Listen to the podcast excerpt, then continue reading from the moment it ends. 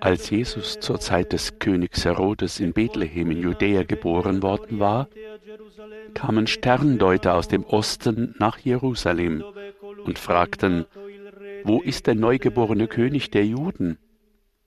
Wir haben seinen Stern aufgehen sehen und sind gekommen, um ihm zu huldigen. Als König Herodes das hörte, erschrak er und mit ihm ganz Jerusalem. Er ließ alle hohen Priester und Schriftgelehrten des Volkes zusammenkommen und erkundigte sich bei ihnen, wo der Messias geboren werden solle. Sie antworteten ihm, in Bethlehem in Judäa, denn so steht es bei den Propheten. Du, Bethlehem im Gebiet von Juda, bist keineswegs die unbedeutendste unter den führenden Städten von Juda. Denn aus dir wird ein Fürst hervorgehen, der Hirt meines Volkes Israel. Danach rief Herodes die Sterndeuter heimlich zu sich und ließ sich von ihnen genau sagen, wann der Stern erschienen war. Dann schickte er sie nach Bethlehem und sagte, Geht und forscht sorgfältig nach, wo das Kind ist. Und wenn ihr es gefunden habt, berichtet mir, damit auch ich hingehe und ihm huldige. Nach diesen Worten des Königs machten sie sich auf den Weg. Und der Stern, den sie hatten aufgehen sehen, zog vor ihnen her bis zu dem Ort, wo das Kind war. Dort blieb er stehen. Als sie den Stern sahen, wurden sie von sehr großer Freude erfüllt. Sie gingen in das Haus und sahen das Kind und Maria, seine Mutter. Da fielen sie nieder und huldigten ihm. Dann holten sie ihre Schätze hervor und brachten ihm Gold, Weihrauch und Myrrhe als Gaben dar. Weil ihnen aber im Traum geboten wurde, nicht zu Herodes zurückzukehren, zogen sie auf einem anderen Weg heim in ihr Land. Parola del Signore.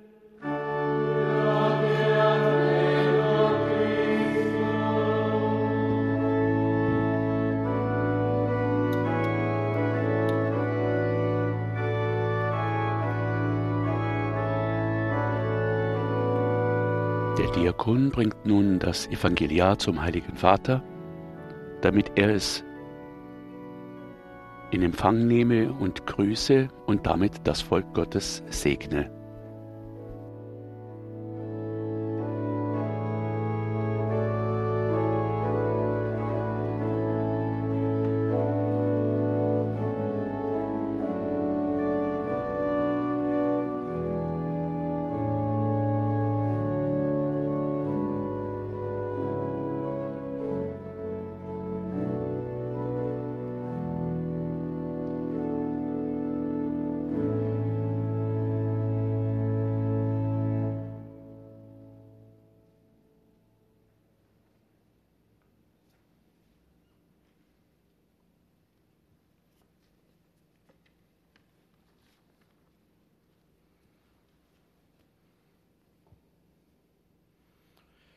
Fratelli e sorelle carissimi, la gloria del Signore si è manifestata e sempre si manifesterà in mezzo a noi fino al suo ritorno.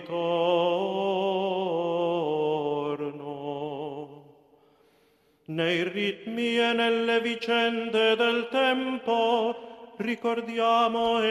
Einer alten Tradition gemäß wird nun durch den Diakon bzw. Den, den Kantor der Tag des Osterfestes bekannt gegeben.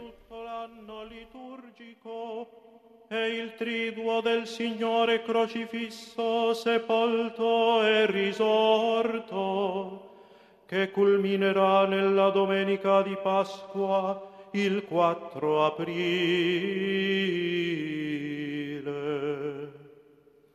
In ogni domenica, Pasqua della settimana, la Santa Chiesa rende presente questo grande evento, nel quale Cristo ha vinto il peccato. Da das liturgische Jahr sich nach dem Ostertermin richtet, ist dieser Termin also wichtig für die Gestaltung der Zeit von Weihnachten bzw. von der Darstellung des Herrn bis Ostern hin und danach. Und so verkündet der Kantor, dass Ostern dieses Jahr auf den 4. April fällt. Der Aschermittwoch wird am 17. Februar sein, die Aufnahme Jesu in den Himmel am 13. Mai, das Pfingstfest am 23. Mai und der erste Adventssonntag fällt dieses Jahr auf den 28. November.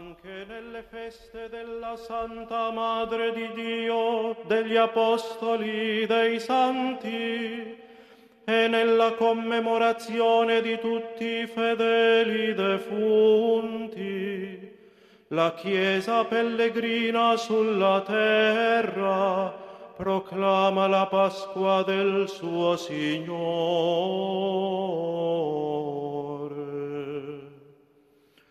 A Cristo che era, che, che viene, Signore del tempo e della storia, lode perenne nei secoli dei secoli.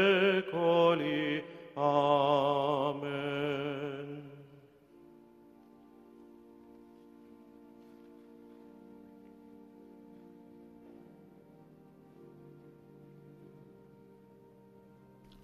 Es folgt nun die Predigt des Heiligen Vaters zum heutigen Festtag.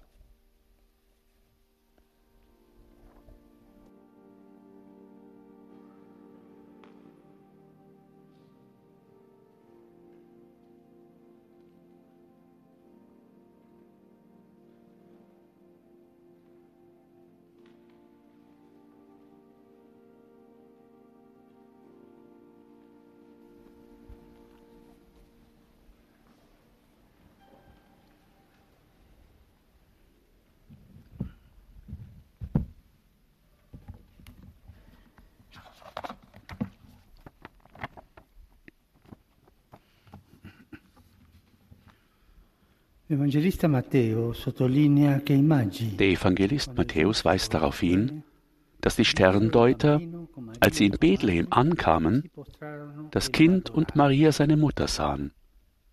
Da fielen sie nieder und huldigten ihm. Es ist nicht einfach, den Herrn anzubeten. Das geht nicht so einfach unmittelbar. Die Anbetung erfordert eine gewisse geistliche Reife. Man gelangt an dieses Ziel nach einer inneren, manchmal auch langen Reise. Die Haltung der Anbetung entsteht nicht einfach so in uns. Der Mensch braucht Anbetung, aber er läuft dabei Gefahr, dass sie auf das Falsche gerichtet ist. Wenn er nämlich nicht Gott anbetet, wird er Götzen anbeten, da gibt es keinen dazwischen. So wird er anstatt zu einem Gläubigen zu einem Götzendiener. E.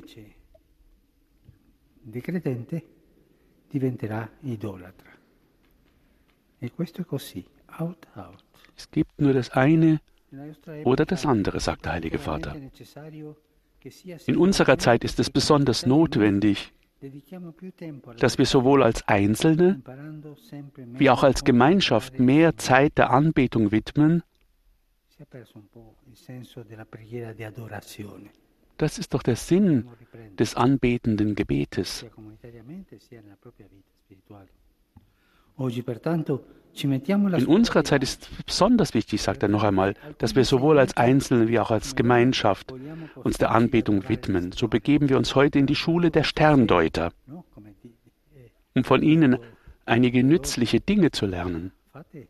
Wie sie wollen wir uns niederwerfen und den Herrn anbeten. Aber auch ehrlichen Herzens. Aus den Lesungen der Liturgie des heutigen Tages wollen wir drei Ausdrücke herausgreifen, die uns helfen, besser zu verstehen, was es bedeutet, Menschen zu sein, die den Herrn anbeten. Diese Ausdrücke sind die Augen erheben, aufbrechen und sehen. Der erste Ausdruck, die Augen erheben, stammt vom Propheten Jesaja. Eindringlich fordert der Prophet die Gemeinde von Jerusalem, die gerade aus dem Exil zurückgekehrt und wegen großer Schwierigkeiten entmutigt ist, auf, erhebe deine Augen ringsum und sieh. Es ist eine Einladung, die Müdigkeit und das Klagen abzulegen, aus den Zwängen einer verengten Sicht auszubrechen und sich von der Diktatur des eigenen Ich zu befreien, das immer dazu neigt, sich auf sich selbst und die eigenen Sorgen zurückzuziehen. Um den Herrn anzubeten, muss man vor allem die Augen erheben, das heißt, sich nicht von inneren Fantasiegebilden gefangen nehmen lassen, welche die Hoffnung auslöschen, und Probleme und Schwierigkeiten nicht zum Mittelpunkt der eigenen Existenz zu machen. Das bedeutet nicht, die Realität zu verleugnen oder so zu tun und sich einzubilden, dass alles gut läuft. Es geht vielmehr darum, Probleme und Ängste auf eine ganz neue Art und Weise zu betrachten und dabei zu wissen, dass der Herr unsere schwierigen Situationen kennt unsere Bitten aufmerksam anhört und den Tränen, die wir vergießen, nicht gleichgültig gegenübersteht. Dieser Blick, der trotz der Wechselfälle des Lebens vertrauensvoll auf den Herrn gerichtet bleibt, erzeugt kindliche Dankbarkeit. Wenn dies geschieht, öffnet sich das Herz zur Anbetung. Wenn wir jedoch unsere Aufmerksamkeit ausschließlich auf die Probleme richten und uns weigern, unsere Augen zu Gott zu erheben, dringt die Angst in das Herz ein und verwirrt es, was dann zu Ärger, Verwirrung, Ängsten und Depressionen führen kann. Unter diesen Bedingungen ist es schwierig, dem Herrn anzubeten. Wenn dies geschieht, müssen wir den Mut haben, den Kreis unserer vorgefassten Meinungen zu durchbrechen, weil wir wissen, dass die Wirklichkeit unsere Gedanken übersteigt. Erhebe deine Augen rings um und sieh. Der Herr lädt uns vor allem ein, ihm zu vertrauen, weil er sich wirklich aller annimmt. Wenn also Gott das Gras, das heute auf dem Feld steht und morgen in den Ofen geworfen wird, so gut kleidet, wie viel mehr wird er dann für uns tun? Wenn wir unsere Augen zum Herrn erheben und in seinem Licht die Wirklichkeit betrachten, entdecken wir, dass er uns nie verlässt. Das Wort ist Fleisch geworden und bleibt immer bei uns, alle Tage. Wenn wir unsere Augen zu Gott erheben, verschwinden die Probleme des Lebens zwar nicht, aber wir spüren, dass der Herr uns die nötige Kraft dazu gibt, ihnen zu begegnen. Die Augen erheben ist also der erste Schritt, der uns auf die Anbetung vorbereitet, die Anbetung des Jüngers, der in Gott eine neue, andere Freude entdeckt.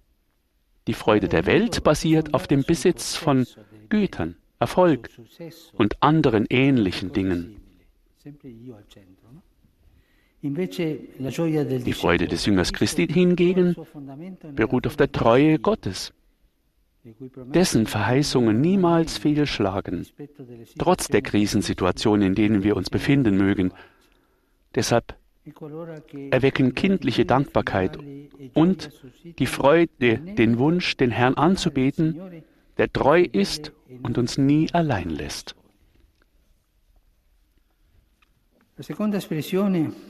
Der zweite Ausdruck, der uns helfen kann, ist jenes Aufbrechen, sich auf den Weg machen.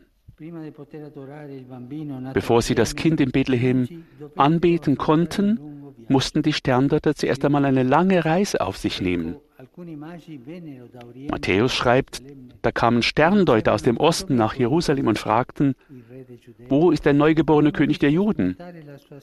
Wir haben seinen Stern aufgehen sehen und sind gekommen, um ihm zu huldigen. Eine Reise impliziert immer auch eine Verwandlung, eine Veränderung. Nach einer Reise ist man nicht mehr derselbe wie vorher. In denen, die einen Weg gegangen sind, findet immer eine Veränderung statt. Ihr Wissen hat sich erweitert, sie haben neue Menschen und Dinge gesehen, sie haben erlebt, wie der Willen durch die Konfrontation mit den Schwierigkeiten und Gefahren einer Reise stärker wird. Erst wenn wir einen inneren Reifungsprozess durchlaufen haben, der uns aufbrechen lässt, werden wir schließlich dahin kommen, den Herrn anzubeten. Zur Anbetung gelangt man über verschiedene Stufen. Die Erfahrung lehrt uns zum Beispiel, dass ein Mensch in seinen 50ern mit einem anderen Geist anbetet als mit 30. Wer sich von der Gnade formen lässt, macht mit der Zeit für gewöhnlich Fortschritte. Der äußere Mensch wird aufgerieben, sagt der heilige Paulus, der innere wird Tag für Tag erneuert und immer mehr bereit, den Herrn anzubeten. So gesehen können Misserfolge, Krisen und Fehler zu lehrreichen Erfahrungen werden. Nicht selten dienen sie dazu, uns bewusst zu machen, dass allein der Herr der Anbetung würdig ist, weil nur er die in der Tiefe eines jeden Menschen vorhandene Sehnsucht nach Leben und Ewigkeit stillen kann. Außerdem helfen die Prüfungen und Mühen des Lebens, wenn sie im Glauben gelebt werden, im Laufe der Zeit das Herz zu reinigen und demütiger und damit aufnahmebereiter und offener für Gott zu machen.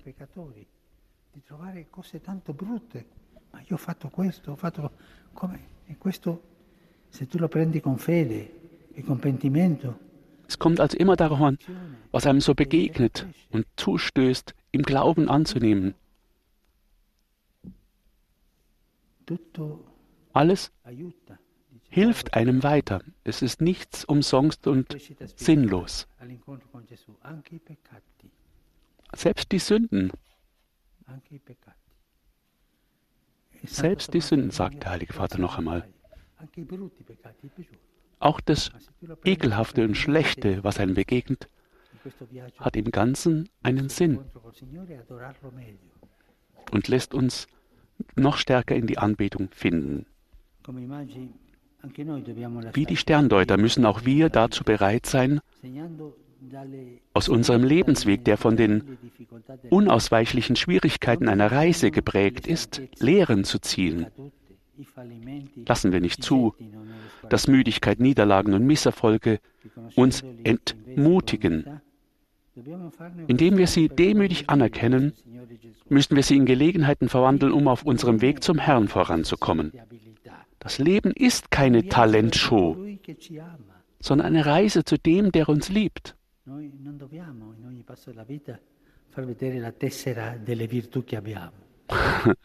Der Heilige Vater sagt, wir sollen uns nicht immer nur die, den Ausweis unserer guten Taten anschauen. Wenn wir auf den Herrn schauen, werden wir die Kraft finden, mit neuer Freude weiterzumachen. Und so kommen wir jetzt zum dritten Ausdruck. Die Augen erheben, sich auf den Weg machen und jetzt heißt es sehen. Der Evangelist schreibt, sie gingen in das Haus und sahen das Kind und Maria, seine Mutter. Da fielen sie nieder und huldigten ihm. Solch eine Huldigung war ein Akt der Ehrerbietung, der nur den Herrschern und hohen Würdenträgern vorbehalten war. Tatsächlich huldigten die Sterndeuter ihm, den sie als König der Juden erkannt hatten. Aber was sahen sie da eigentlich? Sie sahen ein armes Kind mit seiner Mutter. Und doch waren diese Weisen, die aus fernen Ländern gekommen waren, in der Lage, jenseits dieser bescheidenen, fast demütigen Szene, in diesem Kind einen Herrscher zu erkennen. Mit anderen Worten, Sie waren in der Lage, über den äußeren Schein hinaus zu sehen, indem sie sich vor dem in Bethlehem geborenen Kind niederwarfen, brachten sie ihre erste Linie, ihre innere Haltung der Anbetung zum Ausdruck. Das Öffnen der Schatullen mit ihren Gaben war ein Zeichen für die bereitwillige Hingabe ihrer Herzen. Um den Herrn anzubeten, muss man lernen, durch den Schleier der sichtbaren Welt hindurchzuschauen, die sich oft trügerisch erweist.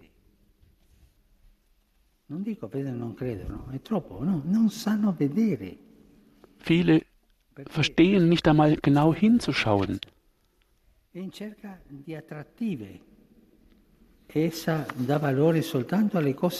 Herodes und die Honoration von Jerusalem repräsentieren die, Wel die Weltlichkeit, die immer eine Sklavin des Scheins und auf der Suche nach Attraktionen ist.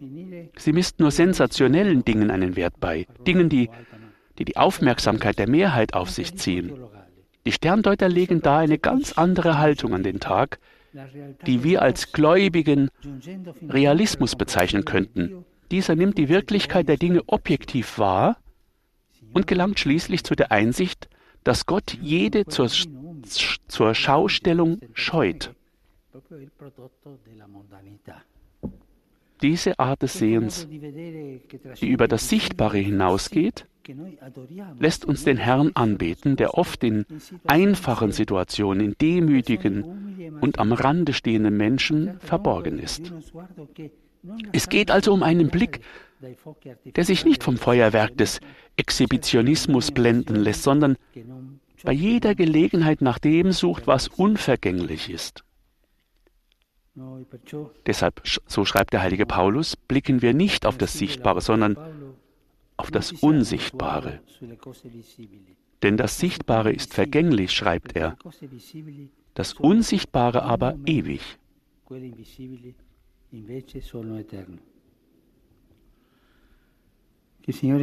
Möge Jesus, der Herr, uns Menschen zu Menschen machen, die ihn wirklich anbeten, die fähig sind, durch ihr Leben seinen Plan der Liebe, der die ganze Menschheit umfasst, sichtbar zu machen. Bitten wir um diese Gnade, dass uns das gelingt, Gott zu finden, zu sehen und anzubeten. Nur Gott allein gebührt die Anbetung. So schließt Heilige Vater seine Auslegung des heutigen Festevangeliums.